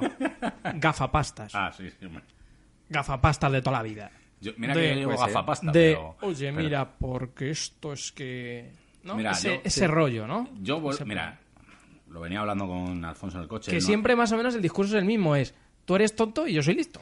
Yo por eso en los Yo eh, sé más que tú. en el último año, en los dos últimos años, eh, voluntariamente y por otro tipo de circunstancias, yo me he ido alejando poco a poco de ese círculo en el que estuve muy metido de lleno, pero que me di cuenta que no encajaba, que no encajaba absolutamente nada, no iba con mi personalidad, no me sentí identificado con ese mundo y, y poco a poco decidí pues poner tierra de, de por medio, seguir eh, eh, varios consejos que me dio, no, no le voy a decir el nombre, aunque antes le he nombrado mi brother, eh, literario, y, yo creo que a, mí personalmente me ha ido mucho mejor. Y no sé si el día de mañana eh, o una presentación mía irán o no irán aquellos que en su momento iban, pero yo recuerdo que todas las charlas y todas las presentaciones que yo iba eh, de todos ellos o, o de otras personas, cuando mirabas a la sala siempre estábamos los mismos, siempre. No había, yo no, no identificaba a público que desconocíamos, que no sabíamos quiénes eran, que habían venido porque querían que les firmasen la, la novela. Siempre era el mismo grupo y, y yo prefiero O sea, me, me quise retirar de todo eso. Sí, es lo que dices, ¿no? Que se, hace, se forma como un círculo muy estrecho, Sí, ¿no? O sea, como, como sí, un- sí. Como que- y sí, no... como si te metieras en una habitación de cuatro paredes pequeña y que no eres Sí, capaz para, de que para mí escribir es porque me gusta y porque quiero transmitir algo que yo estoy sintiendo y quiero que llegue a, a- a todo el mundo. Cuando digo todo el mundo, digo a todo el planeta. Ojalá alguien se atreva a traducir esto, aunque le cambie el nombre, evidentemente se lo tendrían que cambiar los títulos, pero ojalá me lo lleven a- al inglés y salga a Estados Unidos, igual que he ido a Latinoamérica, que sea global, que divierta a- no solo aquí, sino fuera. Pero es que es lo que ha comentado Curro antes, es que es totalmente lícito, es que todo el mundo quiere eso. Que no, quieres coño, llegar, que no, a- que quieres llegar que al máximo número de gente posible. Que ellos no, coño. Y es una realidad. Ellos no. Que luego lo fácil es lo que hace Spielberg. ¿Vale? Llegar a millones de espectadores, coño. La cuestión es que si es fácil, ¿por qué no lo haces? O sea, tú quieres hacer una obra única que solo gusta a 10, pero eso cuesta dinero. Sea un libro, sea tal. Coño, pues hazlo fácil. Haz una, una de zombies, te forras, ganas millones y ya tienes todo el tiempo del mundo para escribir una novela que de verdad te guste. La de zombies la pones con un seudónimo para que no sepa que has sido tú. ¿eh? Y ya está, pones Alfonso Zamora Pedro o, o- o Pérez. Y ya. Llorente, Llorente. No, no, no, que, que eso, sería, eso ya sería plagio. ¿eh? Alfonso Zamora Pérez, que encima cree confusión. Coño, este es el de, de Madrid al cielo y tal. Y cuando la tengas ya en casa digas, hostia, pues no es el mismo. Pero ya, ya la has comprado. ¿eh? Y ya el tío gana millones y escribe su gran obra, que le gusta a 10, que yo la leo y no la entiendo, pero coño, es una gran obra. Era lo que le pasó a, a doña Harry Potter. Hostias. Cuando dijo, voy a ver qué tal autora soy con otro nombre. Cuando se empezó a comer los moquitos, ya se filtró. Que había sido Se ella. filtró, efectivamente. Se filtró así, ala, se ha filtrado. Y, ah, bestseller. Y la de palos que le tuvieron que caer al principio también con Harry Potter. Un niño gafita, mago y Bueno, tal. ya, ya sabes la, la cantidad de editoriales que la rechazaron. Ya, ya, sí, sí, eso es Sí, sí, por lo visto vivía de que no tenía un pavo, ¿no? Y estaba ya arruinada, ¿no? Por lo visto, o sea que La fue verdad que eso no lo sé. Algo Pues algo sé lo que- Eh, ahora ahí. tiene una granja de pavos. Sé lo, sé lo que es con- sé lo contrario, que ahora es más rica que la reina de Inglaterra, pero, pero bueno. Ahora, de hecho, ella sí que puede Oye, escribirlo. ojo, ha puesto a leer a todos los niños de este del planeta. Sí, eso sí, sí. O sea, y yo los he leído, he visto las películas, me quito el sombrero porque es entretenida. No, a mí la- las novelas me han encantado. ¿eh? A medida o sea, que iba avanzando, me Chapó. gustando más. Es igual que es- este debate también lo he tenido muchísimas veces de lo de Crepúsculo. Está claro que el mito del vampiro lo parte por la mitad, se lo mete a la hoguera y si luego lo come, lo vomita, pero puso a leer a una generación de adolescentes que no habían cogido un libro en su vida. Y eso para mí eh, de admirar y siempre he defendido eso ya independientemente de lo que hacen con el mito, pero Mm. para mí a- de admirar. A ver, sí, Además, mí- cu- y- y a mí- curiosamente, ¿te acuerdas que lo comentamos? Y a mí me han Eh, llegado madres eh, a la Feria del Libro o cuando está en Valladolid, en Barcelona, y tal, en Alicante, que me han dicho, has puesto a leer a mi hijo cuando no había cogido un libro en su vida y luego después de coger el tuyo ha cogido otro porque se ha picado y gracias por ello. Y, yo con los ojos ahí vi- vidriosos digo, joder, pues si he conseguido eso y una madre me dice eso, que me lo han dicho varias veces, y, y gracias a eso estuve- tuve la oportunidad el año pasado de estar en un instituto ante 600 alumnos el día del libro. Ya solamente por eso ha merecido la pena el llegar eh, a publicar pero un- ahora un, libro. entiendes, y me imagino que lo entenderás, y si no quieres decirlo, ya lo digo yo. Entiendes que haya gente que le cree quemazón ver eso. Porque aunque no reconozcan que quieren eso, porque ellos quieren lo contrario, que es gustar a 10, que son más Pues, inteligentes. no lo entiendo. Sí quieren eso. A mí, un compañero de letras me adaptan mi novela y me la lleva a Hollywood.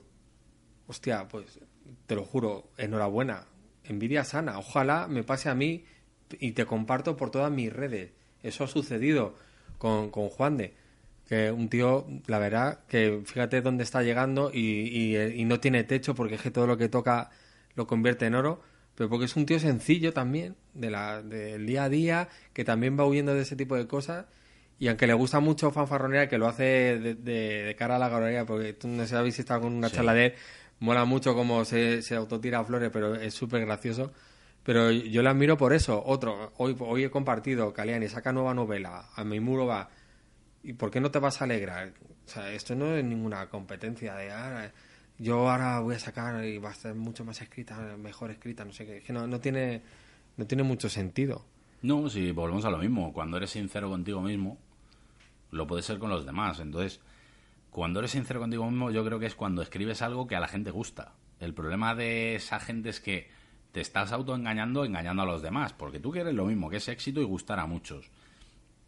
El problema es que tú no eres capaz de gustar a muchos. Pero- Pregúntate por qué. Claro, pero es que los que lo conseguimos sin proponérnoslo tampoco tenemos la culpa de que No. esos autores Pero esto es no como, consigan esto es como conectar. tener carisma. O sea, es decir, ¿qué culpa tengo yo si tengo carisma y entro a una sala y gusto a todas o todos? ¿Qué pasa? ¿Qué, qué quieres que haga? Me, me- me- no sé, me pongo una capucha. O sea, ¿me entiendes? O sea, ¿por qué tienes que tener envidia precisamente de, de una persona que tenga carisma? Es como las chicas o chicos que son muy guapos físicamente o que tengan un cuerpo muy atractivo y entran en un sitio y se llevan la mirada de todo el mundo. Y, y alguno dice, ¡buah! Mírala, qué, qué creída. Y a lo mejor eh, a lo mejor la chica está compungida porque la está mirando. ¿Qué culpa tiene? Mira, yo la- tengo, yo tengo una teoría sobre eso. La inmensa mayoría de chicas que consideran creídas, precisamente es todo lo contrario. Es, se arreglan tanto y se quieren lucir tanto porque tienen unos complejos brutales. Puede ser, puede ser, ¿eh? Entonces, eh, pensar, por ejemplo, automáticamente que porque alguien... Es que volvemos al tema de las envidias, ¿no? Como alguien tenga éxito, pues ahora ya está. Es que es fácil lo que hace. Pues coño, hazlo tú. Y a Juan de le llueven palos Hombre, también. eh, y a yo todo. los he visto y, y, le- y- y estoy convencido que también le tienen que doler, aunque él tiene que tener ya mucho más caparazón que yo en ese sentido, porque contra más sube, la, la hostia es más gorda. Pero, pero le pasa y hace poco en su muro lo explicó que, dice por primera vez o he tenido que, que bloquear a alguien porque ya me tenía frito y sin ningún motivo. Sí, me, me pasó hace, hace el año pasado, hace no mucho, cuando me llamaron para hacer el, el pregón de las fiestas de Úbeda, que me quedé, pues te, puedes imaginar la cara que me quedé cuando me llamaron, que dije yo, ¿qué, pinto yo en Úbeda y por qué me llaman a mí? Y, despertó ahí, "Eh, ¿tú por qué vas a Úbeda y qué has hecho en la vida para dar un pregón en, en las fiestas Z de allí? Pues no lo sé, pero una muesca en la culata y un, un reconocimiento que quedará, acabe como acabe mi carrera literaria, que quedará para siempre. Pues oye, para ir terminando, que llevamos ya un rato dándote la brasa, ¿eh? Es que nos ponemos y... Cuando pero queráis, pues me aflojéis un poco las cuerdas de, de la silla, que no puedo mover ni los brazos. ¿Eres fanático de la temática zombie en sí o te surgió esa idea? y- No, no, eh, es un, un gusto más entre mis gustos, pero no soy fanático ni de broma. A mí me han, me han llegado a llamar friki de los zombies y ni mucho menos. De hecho, eh, acabé un poco saturado incluso del, del tema Z. Me gusta el terror en general, en todas sus vertientes, lo apocalíptico, lo fantástico, etcétera. Vale, tenía, había, después de esta, creo que quizás te quería preguntar por ahí de los escritores, que es... A ver, Bueno, a ver, que no se sí, entera. ya- Lisa. ya- Estoy haciendo aquí señas. Estoy haciendo Digo, señas no desde entero, control y no se entera. Digo, no me entero. A ver. Es que lo de leer los labios no, no lo pillo. Eh, bueno, yo quería preguntarte por cuáles son tus escritores favoritos. Si, si tienes alguno o si, si alguno te ha inspirado realmente. Yo sí digo claramente que, que tengo claramente que Stephen King para mí es, es el que me inspiró, digamos, para, para escribir. Eh, pero bueno, mm, Pues no sé en- si en tienes mis alguno. primeras entrevistas decía que Stephen King no le nombraba porque la verdad que no eh, a mí no, no me influía mucho en alguna novela. Ahora sí que puedo decir que, que sí que puede ser uno de ellos. Eh, yo creo que si hay uno en concreto es Tolkien, Ah, Tolkien. que no tiene nada que ver con, con, eh, lo que yo escribo o, lo- o las temáticas que suelo tocar, pero, pero me parece una maravilla todo lo que, Sí, lo que ha pero es que, escrito. claro, claro, volviendo a lo de antes, es que dices, vale, yo admiro a Tolkien. Claro, es que yo no voy a escribir como Tolkien en la vida. luego los ¿qué hago? No grandes escribo nada. clásicos que, Claro. Mm. que tienen que ser la Biblia del escritor de terror y si no has, has leído a todos esos no eres nadie y no sabes escribir. Los he Mm. empezado a tocar ahora hace un par de años. Eh, más que nada para que luego vas a una charla con alguno de estos que y, y no, yo también yo también me empapa un poco de, de ello pero bueno que no, no es mi estilo de, de escritura y no, no creo que me, me influya mucho a la hora de, de escribir pero bueno ¿Y de tus libros favoritos tienes así dos, tres que puedas decir o, o cinco? O- Bueno, evidentemente diría El Señor de los Anillos o El Hobbit, eh, pero eh, así voy a tirar por, por compañeros que, que les pasa un poco como a mí, me refiero a nivel que no, no somos eh, superventas o estamos en las teles o haciendo columnas en periódicos. Eh, por ejemplo, Antonio Sánchez Vázquez con, con la novela que sacó, ah, joder, y ahora se me va a ir el título, La última ronda, por ejemplo, ese... Esa es la que se compró Alain, ¿puede ser? Sí. La del Segurata, ¿no? La Sí, portada. sí. Es, es cortita, pero... Un saludo a Alain, por cierto, ¿eh? Sí, es que es un miembro de- de- del podcast de otro del circo y, y sí, recuerdo que, que, que se la compró y habla muy bien de la, de la novela. Pues a, a mí me gustó muchísimo, me, me sorprendió muchísimo. Eh, Víctor Blázquez escribe como Dios y es otra persona que también mm, me siento muy identificado con él. Lo último que, que leí de él fue La eh, Orilla Intranquila, que me pareció también una idea cojonuda y, te- y es la típica historia que lees y dices, jo, esto se me tenía que haber ocurrido a mí. Es una novela que tengo pendiente, ¿eh? Sí, esa novela la tengo muy pendiente. Y reconozco que no he leído nada de Víctor Blázquez, pero es la que más me llama la Pues, atención. Orilla Intranquila. ¿eh? pierdes ahí un escritor que, Mm, sí, sí, que sí. debería de estar ahora mismo al nivel Me de- voy a poner a ellos. de. Manel O, Mm. o por encima porque aparte como persona bueno qué voy a decir tío estupendo pero escribe muy bien la verdad y otro que escribe también muy bien es Carlos J. Yuch, eh, eh, Marta Jonquera eh, Joe Álamo para mí siempre recomiendo la, saga de, de Z son impresionantes David Mateo es que podemos estar aquí otra hora más Pues nada, ya sabéis, de Madrid del Cielo, de la editorial Dolmen, ¿eh? tanto la primera como la segunda parte, las podéis encontrar fácilmente en cualquier librería, en cualquier gran superficie, totalmente recomendables. Eh, de hecho, como hemos dicho, te las bebes, tanto Isa como yo. Él dijo que a una por tarde, fue, no, en dos tardes cada una. ¿no? En dos tardes cada una. Y yo poco más o menos igual, porque ya digo que, además las dos, curiosamente, Bueno, y, y no solo yo, mi mujer igual.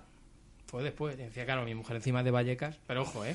Que, que le gustaron mucho y ya no solo porque sea de Vallecas.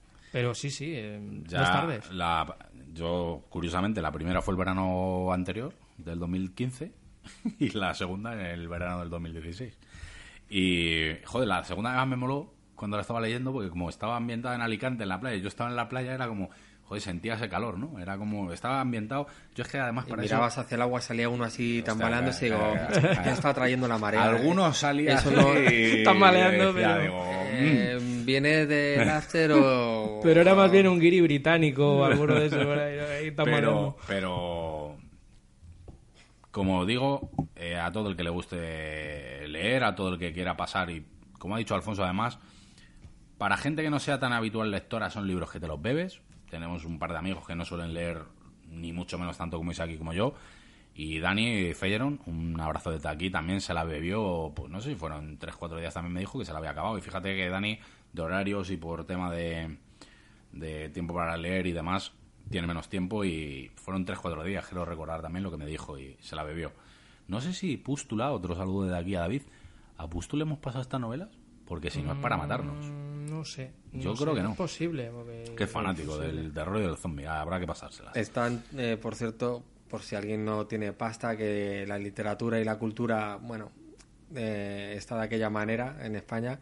Está en toda la red de bibliotecas de la Comunidad de Madrid, distribuida, las dos partes, así que, bueno, eh, como no nos vamos a hacer millonarios con esto, si alguno no tiene dinero y quiere leérsela, eh, que no la pirate, por favor, que vaya a una biblioteca, que la pida, que está en todas.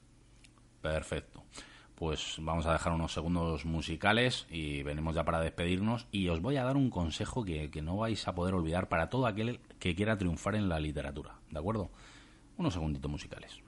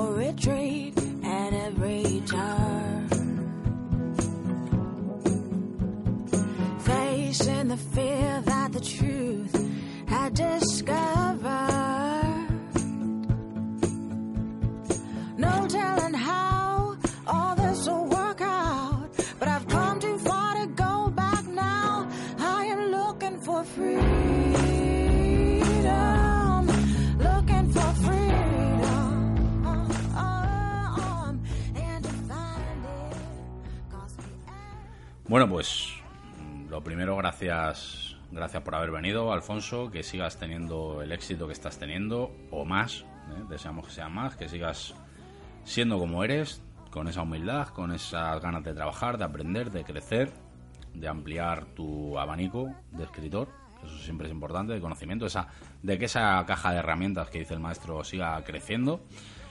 Y bueno, pues seguiremos leyéndote. ¿eh? Y esperemos que no sea ni, ni mucho menos la última vez que te tengamos por aquí y podamos hablar de, de tu siguiente novela. Pues encantado de estar aquí. Ha sido para mí una de las mejores charlas que, he tenido y en las que más a gusto me he sentido. Yo encantado de, de volver. Y bueno, Isaac, pues eh, queda pendiente hacer esa entrevista a- porque tú eres un escritor ya. Es que no te entra en la cabeza y eres un escritor y te tengo que hacer una entrevista Cuesta- cuesta de un último grito entre los maizales. Pero bueno, Cuesta, cuesta aceptarlo, ¿no? Un día de estos me lías y tal, claro. unas cervecitas y tal, y ya, y ya nos ponemos aquí a hablar del libro y todo lo que tú quieras. pero con límite de tiempo. ¿vale? Eso es, sí, porque si no, vamos, madre mía, lo que puede ser esto. No, me yo agradecer enormemente a Alfonso que haya venido, la verdad que, que ha estado fenomenal, ha sido muy interesante todo lo que ha contado, experiencias que él ha tenido, me parece, me parece fantástico para la, la charla. Y fíjate que muchas veces da la, la vuelta a la vida, ¿no? Yo cuando leí esta novela, que me encantó, leí los agradecimientos que puso y me encantó, me, me emocionó eh, leer los, los Cierto, me lo agradecimientos me de, lo de Alfonso. Me, me llamaron mucho porque me tocaron mucho, eh, me sentía muy identificado ¿no? con, lo, con lo que él comentaba, ¿no? con lo que él decía en los agradecimientos. Y fíjate, poco tiempo después tenemos la posibilidad de estar aquí charlando abiertamente y la verdad que ha sido muy agradable. Y yo tengo que agradecerle enormemente que, que haya estado aquí y, y vamos. Si no miras hacia atrás y, hacia, y a tu alrededor y no sabes agradecer lo que tienes, la verdad que no, no dice mucho de, de uno. Pues si te parece, eh, te lanzo el guante. El día 4, creo recordar, o por ahí, es a principios de marzo, se estrena El Guardián Invisible. Y creo que sería una buena ocasión para hablar de la novela El Guardián Invisible.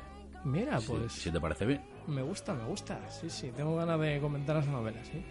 Tengo Pues ya sabéis, siguiente programa, amigos, El Guardián Invisible. ¿eh? Intenté eh, eh, contactar con Dolores Redondo, pero se me puso el, el editor por medio, ¿eh? o el manager o lo que sea. Ya no. no, era la gente de prensa. Está un poco complicado. Era la gente tío. de prensa. Y, y- y tengo que decir que era un poquito antipático, ¿eh? pero bueno, El ¿Qué se le va a planeta, todas estas cosas. no pasa nada, no pasa nada. Es complicado. Luego querrá, luego querrá venir a hablar. ¿eh? Claro, cuando, cuando escuche algún programa y vea lo que dice aquí la gente y como dice Alfonso, que pueden explayarse y demás, ¿qué se le va a hacer, Dolores? ¿eh? pues nada, oye, enhorabuena ante todo por ese premio Planeta que se ha llevado, ¿eh? que se ha llevado el premio Planeta. Por supuesto. Pues ahí dicho queda, tenéis un mes para, para poderos leer El Guardián Invisible y así poder escuchar el programa con todos los spoilers que aquí vamos a soltar, porque además soltaremos spoilers tanto del libro como de la película, ¿eh? porque iremos a ver la película y podremos hablar de, ambos formatos. De nuevo, muchas gracias a los dos por estar aquí. Y antes de dejaros ya con los segundos musicales del final y con una parte narrada de, Madrid al cielo para despedir, ¿vale? Otra parte narrada de, de los libros, os voy a dar ese consejo que os va a hacer triunfar como la Coca-Cola. Hacedme caso. Solo un apellido, amigos.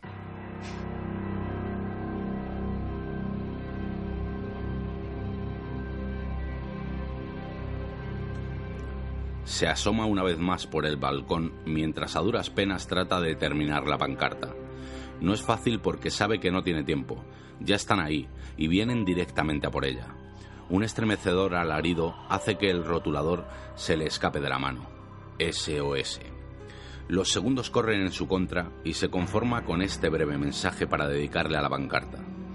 Así que simplemente la deja tal cual. Hasta hace unos minutos la enorme sábana de 1,35 reposaba tranquila en la cama de la muchacha. Ahora vuelve a trompicones desde la mesa del salón hasta el pequeño balcón de su casa que tiene en la avenida Ciudad de Barcelona. Con las manos temblorosas, la chica intenta atar lo más fuerte posible la sábana a la barandilla, sujetando la pancarta por los cuatro costados para que el viento no le dé la vuelta. Otro grito desgarrador retumba por la escalera. Ya han entrado en el edificio, y los gritos de los pobres vecinos se mezclan con los de ellos. Los golpes son muy fuertes, y las puertas que dan acceso a las casas van cediendo como si fueran de papel. Los ruidos de cristales rotos y de muebles aplastados por sus demoledores puños hacen temblar las paredes. No están dejando a nadie con vida.